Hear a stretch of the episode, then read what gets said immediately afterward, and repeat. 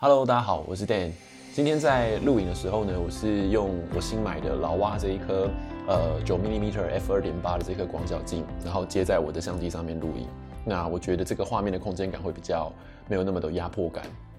But anyway，我们今天的节目呢比较轻松一点，跟大家聊一个问题。那这个问题主要是来自于呃上个礼拜呢，我们节目上面更新了一集叫做。呃，极简的选物嘛，那那一集里面呢，讲了很多我选物的一些想法、一些呃原则。那有网友呢看完之后在下面留言，那当下我觉得他的问题非常好，所以我花了一些时间，很马上看到就立刻去做整理、做回复了这样子。那我觉得可能没有很多人会去翻留言看，很多人可能只是看完影片然后就就结束了。那甚至是很多的这个。呃，Podcast 的听众可能不会在 YouTube 上面看留言，那我觉得他的问题非常好，应该有很多人会有类似相关的这种疑惑或是疑问，我觉得呢，就把它做成今天的节目跟大家做分享。好，那他大概会有三个问题哦，那我针对这三个问题呢做了一些回答。第一个部分是说，他觉得有他在购物的那个当下，有的时候没有办法，嗯，去下定决决定啊，去判断说这个东西到底是需要或者是不需要的。那甚至是他对于他自己的决定呢，没有这么大的信心啊。那如果太过于纠结呢，纠结太久，那觉得又浪费了时间。那关于这件事情呢，我给他的回答是：如果一样物品会让我们纠结太久的话，就是一直考虑说这东西要或不要。需要或不需要，那基本上我觉得它就是不需要的。它没有那么的有必要，你得持有这样物品。原因是因为，如果一个东西你真的很需要，你很及时需要它，你有急迫性，你有一个很强的需求跟功能性，你是很直觉的反应的。简单来讲，是一种生存的感觉。好，你肚子饿了，你得吃东西，所以食物吃这件事情对你来说是必必须的，是必要的。你没有能量，你得获取能量。天气非常寒冷的时候，你得加一件外套，加一件衣服。所以我觉得很多时候我们在购物也好，或者是我们在做任何的决定也好，其实是很直觉的。但人很复杂，有的时候会违背直觉做出一些决定。我举一个例子来讲，有的时候别人交交代你一些事情，或是请求你帮忙一些事情，呃，当然有些人很做自己咯，很自在，所以他们可以呃拒绝得很轻松。但有些人像过去的我就是。我其实是昧着自己的心意，我自己其实是有点犹豫的。我其实是讲讲简单一点，讲真实点，我根本就不想做。但是有的时候昧于一种想要讨好别人，希望在别人眼中呢，我自己是一个呃非常 nice 的人，所以呢，我就勉为其难的答应了。所以这个东西就不是直觉，你的直觉，你内在的感受，你的心其实是觉得啊，我不想要。所以我觉得有的时候我们要培养我们自己在生活中的一种直觉的这种呃，跟直觉跟我们自己的心做一个很强烈 link 连接的这样子的一个能力。我们要去理解这个东西到底是不是我们真心诚意、哦真心发自内心想要的，或者是真心诚意的想要为别人去服务的、帮助别人的。如果不是，有的时候真的在做这件事情也好，或是购买的这个过程也好。嗯，不是这么的愉快的。当你产生纠结、产生拉扯，我不觉得那个东西你买下来是会带给你那种很怦然心动的感觉。所以我觉得在购物也好，或者是做任何事情也好，如果这个东西会让你陷入一种我我这边回答他的，如果陷入购买与否的这种两难的话，那基本上我就不会去购买它了。那我回答他的文字里面呢，我有提到说，如果会造成这个所谓的两难、所谓的纠结，就代表我们没有充分的而且必要的理由去持有这样物品。往往只是我们啊、想要买这个东西的时候呢，我们大脑会创造出需求，想要说服我、说服自己，对吧？我们常常在买东西的时候，我们都会想办法找出买它的理由。那我觉得这是我们找出来的，或是刻意去合理化的，不见得是真实的，这是大脑创造出来的。那可能时间过久了，诶，这个东西就没有那么的需要了。所以我这边回答到他说，呃，有的时候我就会延迟购买这样产品。我们来，我们来试试看。我们来实验看看，到底这样东西是需要的，还是没有那么的需要的。所以有的时候我不会当下就去购买它啊。如果我真的很迟疑的话，我可能会稍微延迟性的去购买，直到有一天我突然意识到说，哎，我需要它的时候呢，那么我们再去买它就好了。但往往呢，我发现后来啊，可能隔一个月、半年之后，你可能已经忘了这个东西，甚至是你再回想到这个东西的时候，你会啊。突然的就是松了一口气，觉得好险当初没有购买，因为可能真的没有那么的需要，可能跟别人借就好了，他可能派不太上用场在你的生活中哦，所以会觉得说，哎，很开心哈，当初没有购买它，否则就后悔了，对不对？那我同时也回答这个网友，我觉得，嗯，有的时候我们可能呃在练习极简的过程中呢，在买东西会提醒自己要谨慎一点，要小心一点点，但是我觉得也不要太过于去压抑，或者是太过头的去控制，因为我觉得凡事太过呢，都会有一种呃被压迫的感觉，那种限制，那种不舒服的感觉，反而没有办法让我们在够。呃，在练习的过程中，呃，持久、持续啊，甚至有的时候就很容易产生一种呃反弹、放弃的一个状态。OK，然后呢，他第二个问题是说，呃，因为没有注重折扣，有时会买的比较贵一些啊，只能自我催眠的说，这些呢应该是比较喜欢的东西吧。好，好，那这边我想跟各位分享一个我真实的故事哦。我在啊、前几年呢，我买了一件 Uniqlo 的铺棉外套。那那件铺棉外套，我当时在买的时候呢，其实已经好几次的折扣了。我没记错的话，那件定价应该是九百九十元。它第一波折扣呢是落到了大概七百九，然后有到六百九。那我是在五百九十元台币的时候购入这件物品。但大家知道吗？在我购入之后的下一周，就仅仅隔一周而已哦，它出现了四百九十元的低价。啊，那当时我也不知道为什么会有这样子的一个机会，居然在那个时候呢，进入了 Uniqlo 的门市，我看到了同样一件商品，居然出现低于我当时购买的价格。那我，你知道，所有的人在那个状态下都会有一种，哎，捶胸顿足的感觉，对不对？那当然啦，因为我当下那件还没有穿，所以我可以去换货，对不对？我可以去拿发票去退换货，然后买更便宜的。但是这一件事情告诉了我们，很多时候这种所谓的快时尚也好，或者是这种很量贩、大量生产同样一个款式的衣服也好，他们生产过头了。当供过于求的时候，厂商怎么办呢？他只能够不断用削价的方式去把他们的库存，因为库存是一种对他们来说是一种成本的压力，把他们销销出去。但是这样子的一个折扣方式，其实已经打坏了这个品牌本身的形象了，因为。原来它定价九百九的东西，可以在接近半价的时候，四百九十元就可以购买。那么一件铺棉的这种保暖的外套，居然只要四百九十元而已，这就是这个品牌的价值。所以 Uniqlo 就会被被这种标签贴上去，它只值四百九十元这件外套。我觉得这样子的一种呃行销手法，我觉得已经是破坏到了这个品牌本身的。这种价值或者是这种品牌本身的形象，我不认为是一个非常好的方法哦。我觉得应该是在源头端去控管这个物品本身的生产，需不需要这么大量？如果让人家有一种买不到的感觉，哦，买不够的感觉，就像我们去吃东西，如果我们吃一个啊撑到爆，或者是吃到就不想再吃了，也许它就不美味了。吃的饱了，但是还有一点点那种想要再吃的这种意犹未尽的感觉，我觉得反而会带给我们更多的期待哦。但是如果是这种生产过量的状态，我觉得不不仅仅是对于这个环境、对于资源的这种浪费以外，它更多的是对于这个品牌本身的形象啊。这个定位其实是有很大的这种折损的。好，那我们回到这件事情的本身，就是如果嗯，我们有的时候买东西买贵了怎么办？比方说，我们可能今天在 A 买了一件衣服，那结果你去 B 看到同一件衣服，哎，居然便宜了一百元，或者是便宜了几几十块之类的，那怎么办呢？我通常会告诉我自己一件事情，这个蛮浪漫的，就是这是一个我与这个物品本身的缘分，我们的结缘价哦，这个价格是我们的结缘价。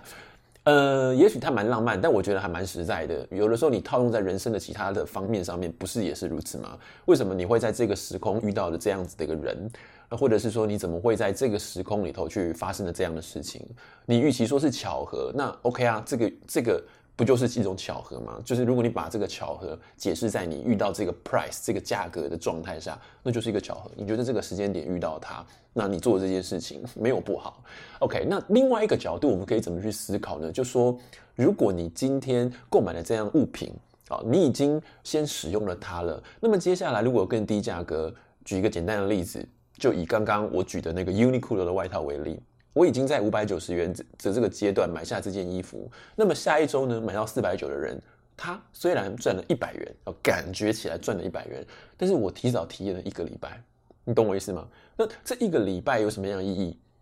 讲的夸张一点，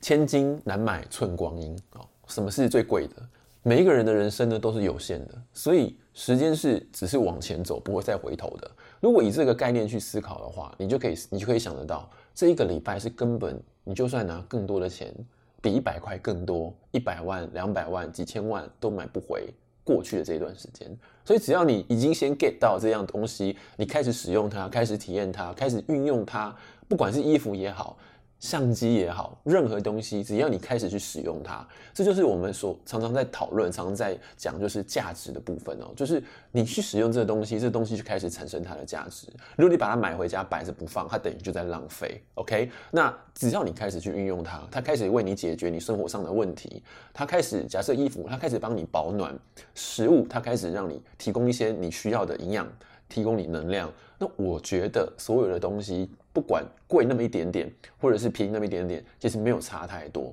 你想想看，那一个礼拜的时间，你早就赚，你早就赚回来了。他那一百块买不到这一个礼拜的时间，好吗？所以我是这么去呃给自己一些另类的想法了。我觉得可能会有人说这都是马后炮了，或者是硬凹等等。那我觉得也也没关系。我觉得至少对我来说，我觉得我换一个想法去思考这件事情啊。如果说你把价值都摊在这个前面，都摊在桌上，我们来衡量价值，你你可能是 price 的部分，金钱上的价值跟。时间上的价值，实际使用体验解决问题这个 function 的价值，我们去做对比，也许很多事情都这样可以被更理性的去做分析哦。所以我觉得在这件事情上面，你可以是这么思考。那 另外还有一点可以可以分享的是说，如果今天我们购买了比较便宜的人，购买了比较低价的人，他如果不善用这样物品，哦，他是可能用个一年两年就把这样东西丢了，嗯。那你想想看哦，如果你是一个很珍惜物品的人，即便你可能当时贵个几百块钱购入这个东西，可是你用的时间比它多两年、多三年，那我们再回到我们之前讲过的除法哲学，到底谁划算啊？到底谁在这件事情上是得利比较多的？我觉得应该大家都可以，呃，有这样子的一个思考，都可以在心中有一个自己的答案哦。所以我觉得这件事情，我们可以用更宽广又或者是更高的角度去思考，到底买贵了 OK 不 OK？哦，当然另外一块是说，那保比价的时候 O 不 OK？我觉得在一个同样的呃时空中，哦，你做一个很简单的比价，我觉得无可厚非。但是如果过度的比价，你要等到大特价下杀折扣再去购买。也没关系，但我们之前提过的，然后之前有一集做呃打折的这个黑洞的这个呃题目的时候呢，有提到过，你可能在打折的时候，你买不到品质比较好的东西了，因为也许在之前有些人不在意折扣的人，他已经可以在同一批商品里面去挑选到最呃品质比较好的，可能没有瑕疵的，可能尺寸 size 都是比较大众的，那最后只剩下宽版的 size 咯，大的 size 或者极小的 size。那可能不是我们能穿的，可能是否一些特殊的身材的人能穿的，那你不就买不到了吗？对不对？所以我觉得，当喜欢的东西、值得的东西，现在就可以买下来了。那是否自己，而不是否那个价钱、否那个物品、物质。我觉得是否自己，让自己在这个当下就能够享有、享受、体验这个物品，同时让这个物品为你的生活带来一些呃 function，带来一些服务。我觉得是最重要的。好，那么第三个问题呢？他说，呃，因为断舍离哈，购买东西的时候呢，都会去挑选质量比较好的，可能呢可以用很久，好，然后好多年，但是啊，就想到说要用它十年也不换呢，就会有一种无力感，嗯，会觉得嗯有点 boring，对不对？会有点无聊了，对不对？那我也没有信心啊，就是十年后我还会这么喜欢这个物品。有的时候我在这边就会很想要开个玩笑，就说：天哪，那如果嗯选男朋友选女朋友怎么办？是不是也是很容易变心哦？十年之后我就不爱他了啊！十年之后，假设我们结婚，抱歉，我们是十年以后、二十年以后我就要跟你离婚，因为我我觉得我没有把握，也没有信心哦。听起来就会有点压力，对不对？好，就是人的这个心，有的时候确实是会有一些随着时间、随着潮流会有所改变。举一个很简单的例子，以前的我。可能因为工作，可能因为环境，同才之间，大家可能呃，可能流行什么东西也会想要追流行，又或者是说我可能跳舞的关系，所以我要有一些这种呃比较有 style 的，哦比较街舞的，比较 hip hop 的这种穿穿搭的方式，所以我会有那样子的衣服。可是时间过了，那我现在到这个现在，其实我也把那些衣服极简掉了。那我觉得人其实是一个随着时间、随着这个环境在成长、在改变的的的的一个呃生物嘛。那我觉得不会给自己太多的压力了。我自己那，但是我觉得最重要的还是你在购物的这个当下，对于你短期之间，比方说一年、两年内，你可能不会有这么大的改变的这个呃时间区块里头呢。你能不能够掌握好购买这个东西的几个重要原则哦？不是为了呃一时的这种强烈欲望，不是因为一时的冲动，不是因为别人在买你也想跟风，不是因为任何的促销折扣这种比较花俏的行销手法，然后去购买了一个你之后会后悔的东西。我觉得一个物品如果能够真的陪你十年，你最后要把它极简掉。那老实说也值了，OK 吗？那我回答他什么呢？我回答他说，我觉得每样物品哦，嗯，并不一定非得用个十年哦，二十年。有些物品呢，你可以在购买它的时候，其实可以给它一个啊、保存期限，给它一个赏味期限，对不对？呃，我指的是这个物品可能没有坏掉，但是呢，我觉得我跟这个物品的关系已经结束了。举一个简单的例子来讲，在相机界，在摄影界里面，很常会有，嗯，比方说交换镜头，又或者是说可以呃贩卖二手镜头这种很有价值的东西哦。其实镜头是蛮多人在交易的，而且呃，如果你保存的够好的话。老实说，它的二手价跟原价不见得会差太多，特别是几颗非常知名、非常好的镜头。所以我的意思就是说，也许你在这个时候，你可能有你自己想要穿衣服的风格，或是你有收藏某些东西的风格。也许过了几年之后，你你你没有了，你对这东西没有感觉，我觉得没有关系。回过头来，把握那个爱物惜物的原则，只要你在使用这个物品的时候，你是很珍惜它的，你没有善加破坏它。你不随便，那么如果你把它保存得很好，它的功能还齐全，未来其实可以二手交易，可以卖出去，甚至是像我之前有举例过，有的时候我们生小孩，生 baby。要有娃娃的推车，对不对？但是 baby 会长大，推车之后你又不再生小孩了，那推车放家里怎么办呢？当然就是送给别人啊。这个推车没坏掉，可能只陪了你几年而已，那它可以送给别人，传承下去，其实也不错。又或者是有的时候会有一些儿童的这种读物，对不对？童书，那小时候会念书，那爸爸妈妈买了一些童书放家里头，那也许小孩长大了，这些童书可以捐出去。或者是说，哦，看亲戚朋友有没有需要，他们如果生了小孩的话，可以送给人家。我觉得东西没有坏掉，那我觉得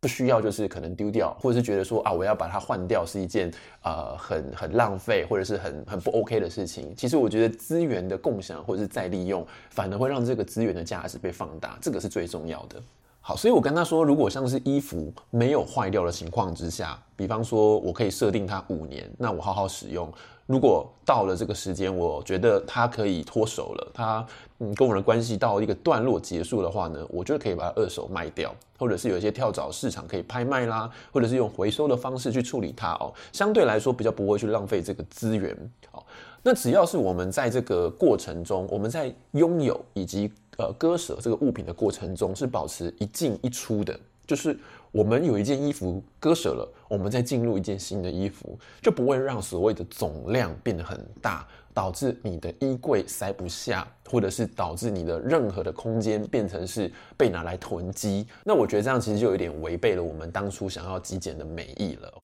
好，最后我想要说的是，极简不是要我们极度的简朴、极度的简约。之前有一集节目跟大家分享过，那个是我在做 podcast 的时候，所以它是英档。但是这边我还是呃重复的强调，极简它没有要我们禁欲。它只是要我们去思考什么东西是重要的，什么东西是不重要的。重要的东西我们要好好的留着，好好的去善用它，好好的去保护它，去维护它。但不重要的东西不需要去分散我们的专注力，不需要去消耗，不需要去占有我们的能量，占有我们的空间。所以我觉得当欲望来的时候，我们也不用太刻意的去压抑，或者是太去呃觉得东西很不好。我们要思考的是。我们如何不被欲望所控制啊，才有办法得到所谓生活上面真正的这种自由？我觉得适当的让物品能够有所流动，也是美好生活中的一部分。好，以上的分享就是我根据这位网友他所提供的一则留言里面的一些议题，我做的回复，然后在这个影片中，在今天的 Pocket 节目中做了一个比较长的、比较延伸性的这个呃节目哦。那希望今天的节目或多或少可以带给大家一些想法，然后也提供给大家一些我个人的一些观点。呃，提供给大家参考。那也欢迎你在底下留言，跟我分享你自己的想法。那今天的节目呢，录的蛮轻松的，用了一个新的镜头，我觉得也蛮开心。希望大家会喜欢。如果你喜欢今天的节目的话，别忘了记得帮我按一个赞，也欢迎你订阅支持我的频道。我是 Dan，那我们下期节目见喽，拜拜。